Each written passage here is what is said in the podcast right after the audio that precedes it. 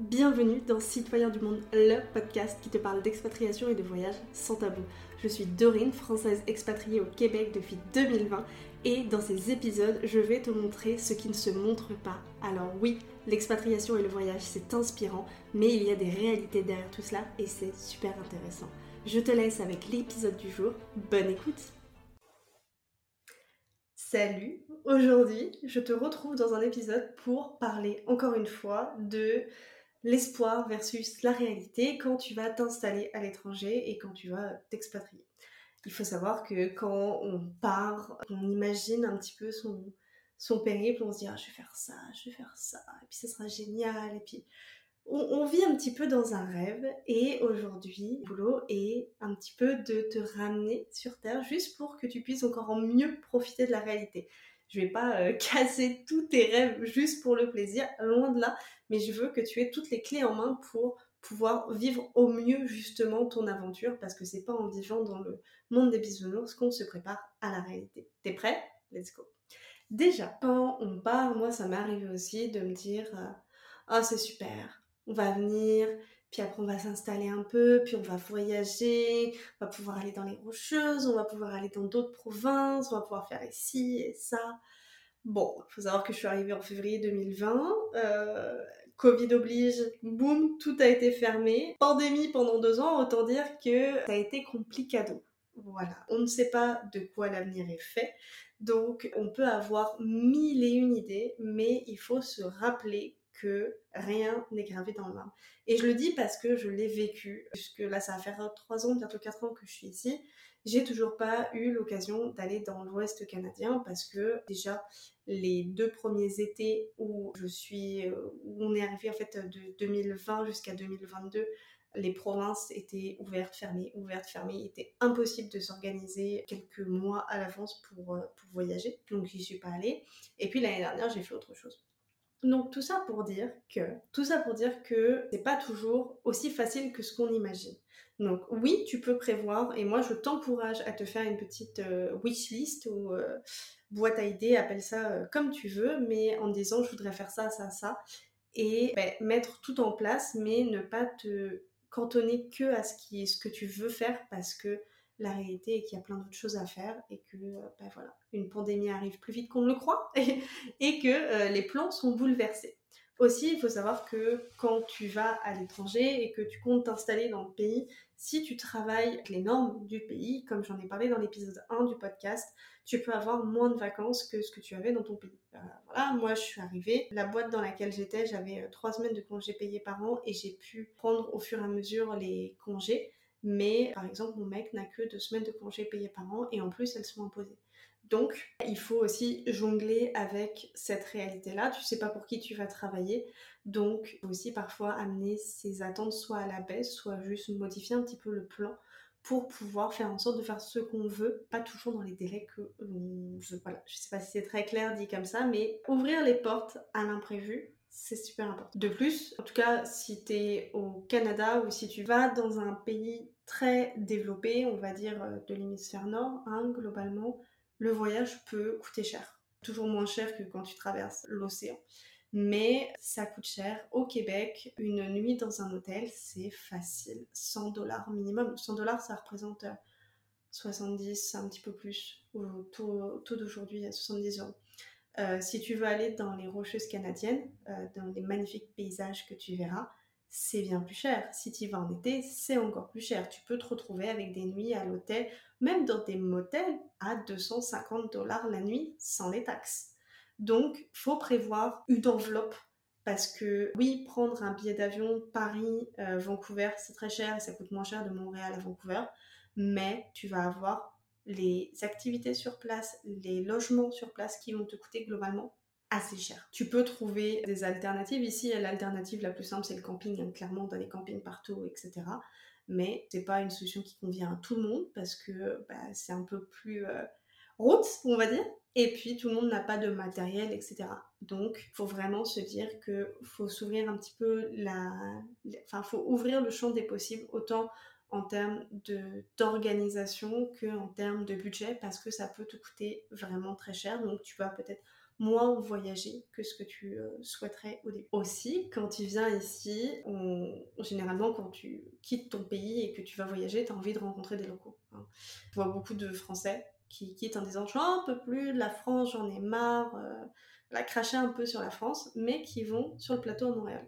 C'est quelque chose que je ne comprends pas, clairement. Euh, si tu quittes ton pays parce que tu en as marre de ton pays, pourquoi tu vas dans le quartier français à Montréal? Ça n'a aucun sens. D'ailleurs, ça fait beaucoup marrer les Québécois. Hein. Clairement, euh, les Français se font un peu foutre de leur gueule quand tu dis ah, tu es français, ah mais t'es au plateau à Montréal. Voilà. Si t'as vraiment envie de voyager, de rencontrer des locaux, de t'expatrier et de te faire une vie sur place, eh ben faut accepter de sortir un petit peu de ta nationalité. quand je dis le plateau, c'est un quartier à Montréal où il y a globalement que des Français.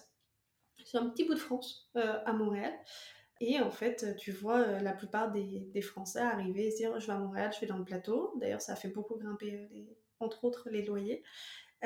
et après, c'est les, mêmes personnes qui vont dire ah mais je rencontre pas de Québécois, j'en ai marre, j'entends, je suis toujours avec les mêmes personnes, etc. Ben oui, parce qu'en fait, t'as pas accepté de te mettre dans une zone d'inconfort.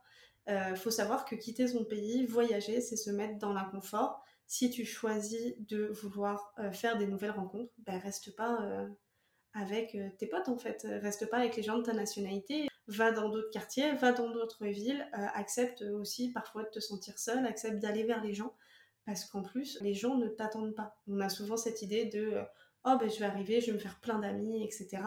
Ben ouais, sauf qu'en l'occurrence, si tu vas, bah, là je parle de Montréal parce que parce que c'est là où je suis, mais les Québécois, euh, ils t'attendent pas, ils voient beaucoup de Français arriver, ils voient beaucoup d'expats, d'immigrés arriver, venir quelques années et repartir. Donc pour eux, euh, ben, est-ce que réellement c'est intéressant de s'ouvrir, de, de, faire de la place dans leur vie à des gens qui vont partir? Bah, Pas toujours. Donc si tu veux vraiment ben, t'immerger dans la culture, accepte de partir un petit peu sous l'eau, de sortir des sentiers battus et bah, de rencontrer euh, des vrais gens en fait. Voilà. Typiquement, j'ai rencontré euh, plein de Québécois en faisant de la plongée, en faisant de l'escalade de glace, en faisant de l'alpinisme, parce que euh, c'était des activités que bah, les Québécois faisaient, parce que je suis allée dans, dans une école de plongée québécoise, j'ai été faire des cours d'escalade de glace, j'ai été faire des cours d'alpinisme, c'était euh, dispensé par des Québécois, il y avait quasiment que des Québécois. Et résultat, ces Québécois-là que j'ai rencontrés, c'est devenu des amis, c'est devenu des gens qui sont euh, dans mon cercle proche. Mais si j'étais restée à Montréal, faire euh, des trucs en ville, etc., ben j'en aurais rencontré beaucoup moins. J'aurais rencontré d'autres gens, d'autres Français, d'autres expats, de toute nationalité, mais j'aurais beaucoup moins rencontré de Québécois. Donc ce que je veux dire, c'est qu'il faut sortir de sa zone de confort parce que d'autant plus quand tu es français et que tu viens au Canada, je crois qu'il y a une stat comme, euh, quoi 80% des Français viennent au Québec parce que c'est français et que nous, on a du mal avec l'anglais et qu'on a beaucoup de complexes par rapport à notre anglais. Mais en fait, tu te rends compte que dans les arrivées, c'est au Québec, à Montréal, et Montréal, t'as une grosse majorité au plateau, quoi. Bah, c'est dommage. Si tu veux vraiment quitter ton pays, si vraiment t'en as marre, si vraiment t'as besoin de changement, bah, tire-toi. Et puis va dans des endroits où tu rencontreras clairement d'autres gens je pense que ça sera beaucoup plus enrichissant culturellement, socialement, humainement que de rester entre soi. Parce qu'en plus, je trouve que ça pousse à faire beaucoup plus de comparatifs par rapport à la France. Alors là, j'en fais parce que forcément, je suis dans le podcast. Mais dans la réalité, avec les Québécois, j'en fais pas en fait. Alors que quand tu es entre Français, tu vas comparer entre amis. Oh, ben moi je vivais ça en France, et puis moi je vivais ça en France, etc. Et tu compares tout le temps, tout le temps, tout le temps. Ce qui fait que euh, j'ai l'impression que tu profites moins réellement de l'instant présent de la chance que tu as. Je trouve ça dommage. Vraiment, je trouve ça dommage. Je pense qu'il faut accepter de sortir de ces petits carcans et de ces petites habitudes pour euh, se mettre un petit peu en danger et suivre de nouvelles traces. La troisième chose qui est attente versus réalité, quand on part voyage, c'est de se dire il va tout le temps, je vais tout le temps faire plein de trucs. Je vais tout le temps vivre plein de choses. Ça marche pendant les premiers mois si tu viens et que tu travailles pas. Tu viens et que tu as déjà une bonne enveloppe financière qui te permet d'arriver et de, profiter un peu de la vie pendant euh, plusieurs mois, voire années, hein, tant mieux si c'est le cas.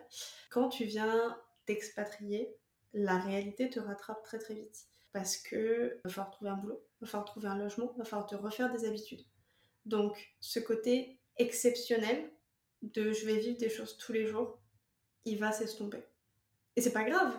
C'est pas grave parce que tu vas faire vachement d'autres choses que tu ne pensais pas Puis moi, ce que je trouve cool vraiment quand tu ben, quand tu t'expatries, quand tu vas vivre à l'étranger euh, pour une longue durée, c'est que tu te fais tes nouvelles habitudes de vie. C'est que tu vas prendre ton café dans un petit café que t'aimes bien. C'est tu vas aller dans un parc que t'aimes bien. Tu vas aller faire des randos dans le parc que, sur lequel t'as craqué.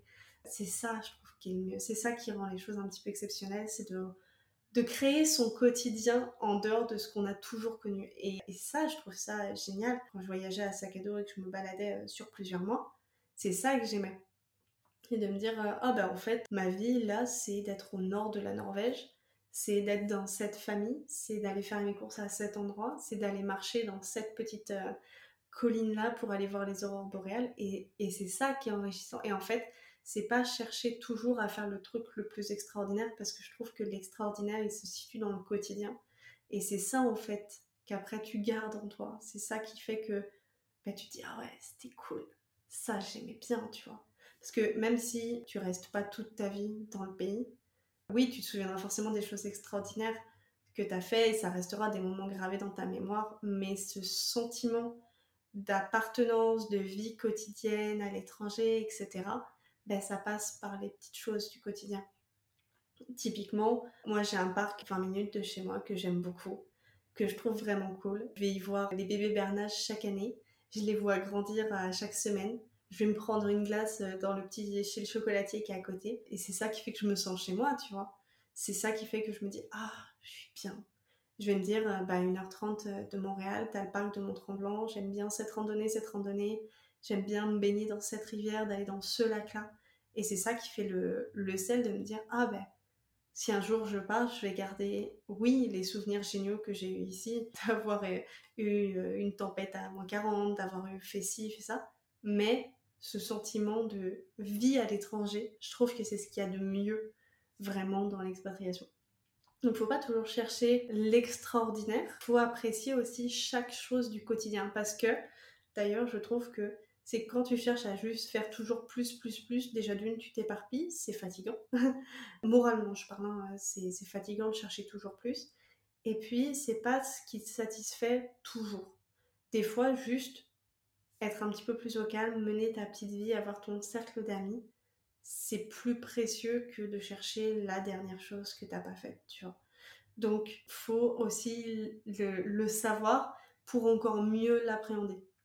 Parce qu'au final, c'est quelque chose dont on se rend pas compte. C'est quand tu prends du recul que tu te rends compte de ça. Sur trois ans, j'ai fait beaucoup de choses. Beaucoup, beaucoup de choses.